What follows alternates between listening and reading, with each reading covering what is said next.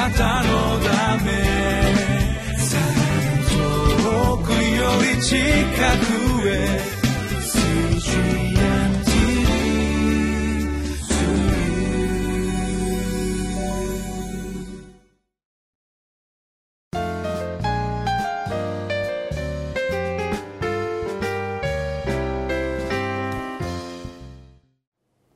皆さんお元気でしょうか？ホライズンコミュニティチャペルの塩島です。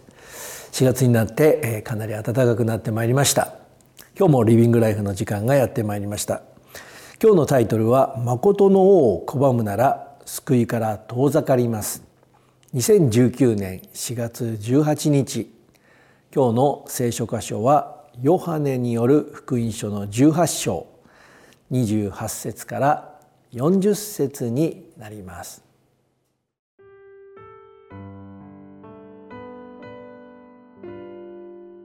ヨハネの福音書18章28節から40節。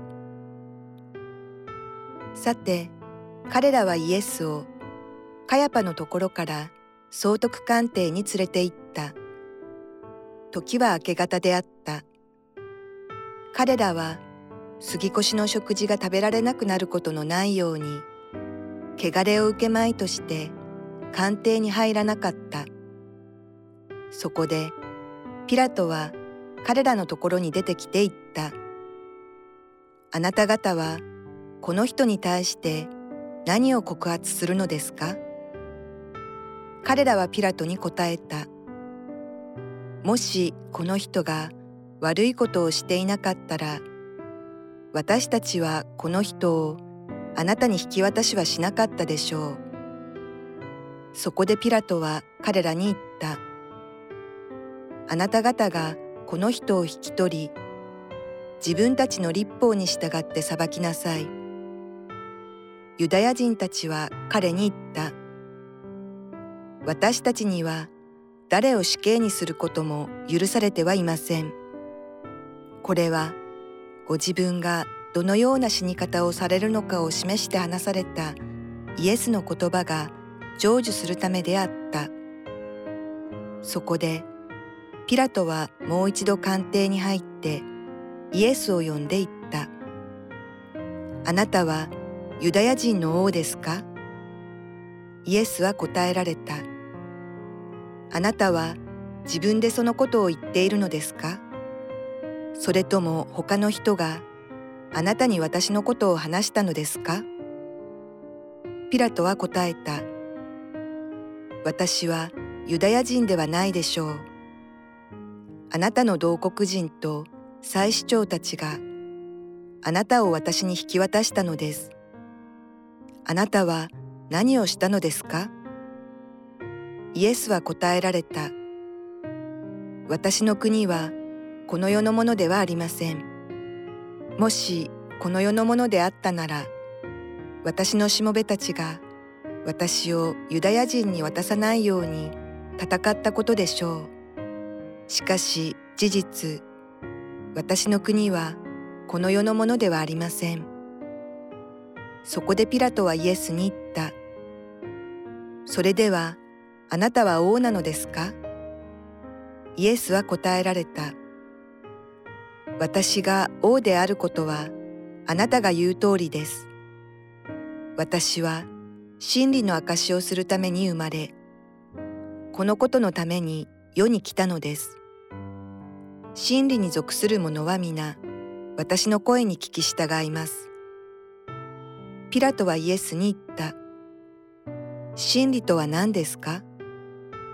彼はこう言ってから、またユダヤ人たちのところに出て行って、彼らに言った。私はあの人には罪を認めません。しかし、杉越の祭りに私があなた方のために一人のものを釈放するのが習わしになっています。それであなた方のためにユダヤ人の王を釈放することにしましょうか。すると彼らは皆また大声を上げて「この人ではないバラバだ」と言った。このバラバは強盗であった私たちは今週の日曜日から今年の受難週を過ごしています。主が神の御心の上に私たち一人一人の罪のために十字架の道を歩まれたことを覚えて今週の日々を過ごしてまいりましょう。では今日はヨハネによる福音書の18章からこの受難週の出来事を学んでいきます。ヨハネの福音書の18章28節。さて彼らはイエスをカヤパのところから総督官邸に連れて行った。時は明け方であった。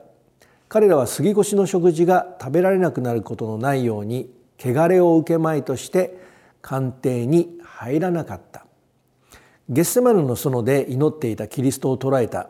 彼らはその時の大祭司であったカヤパのところからその当時ユダヤの総督であったピラトの官邸に連れて行きました。彼らは何のためにキリストをこの場所に連れてきたのでしょうか？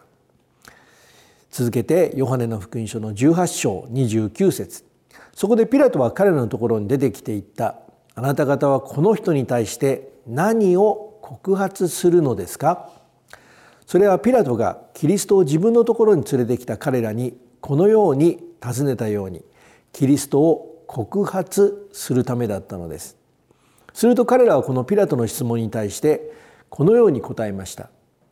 ヨハネの福音書の18章30節。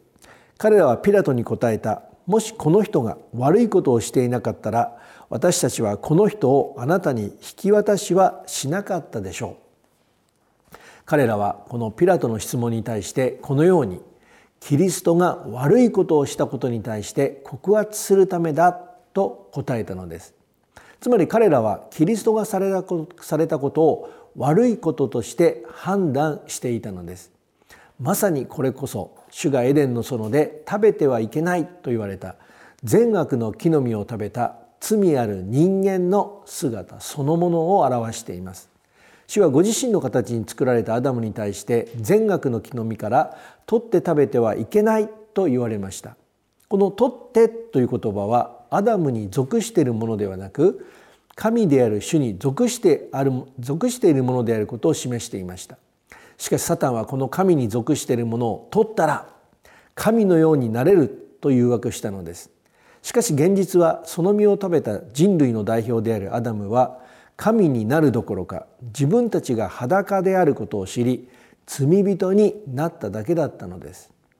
するとピラトはこの彼らの言葉に対してこのように答えました。ヨハネの福音書の18章の31節。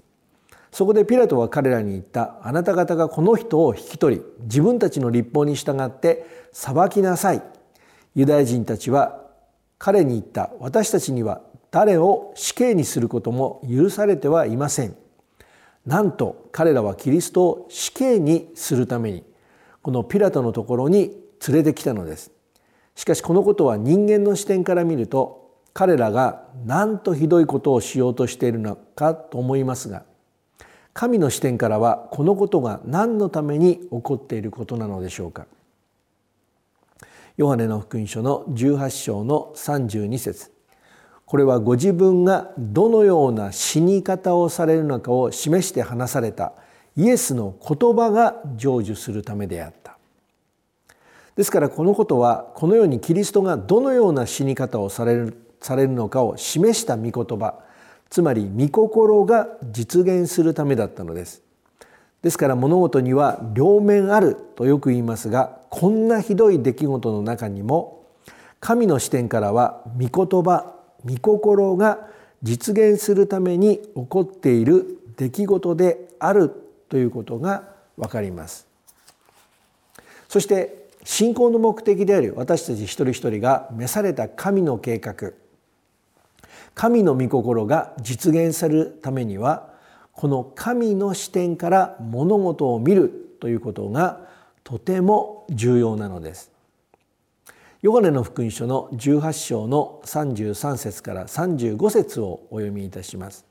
そこでピラトはもう一度官邸に入ってイエスを呼んでいった。あなたはユダヤ人の王ですか？イエスは答えられた。あなたは自分でそのことを言っているのですか？それとも他の人があなたに私のことを話したのですか？ピラトは答えた私はユダヤ人ではないでしょうあなたの同国人と宰相たちがあなたを私に引き渡したのですあなたは何をしたのですかピラトは彼らが自分のところにキリストを連れてきた目的が死刑にすることだということを知るとこのようにキリストに質問しましたがキリストはその質問がピラト自身から出たものかどうかを確かめました。なぜならキリストがピラトにもご自分がどのような存在であるかを示そうとされたのです。ヨハネの福音書の18章の36節。イエスは答えられた。私の国はこの世のものでありません。もしこの世のものであったら私のしもべたちが私をユダヤ人に渡さないように戦ったことでしょう。しかし事実私の国はこの世のものではありません。それはキリストご自身がこの世に属している存在でないことを示そうとされたのです。ですからキリストご自身に関して善悪を決めることなどこの地上に属しているこの地に属している私たちにはできないことを明らかにされたのです。今日もこの人知をはるかに超えておられる主を見上げてまいりましょう。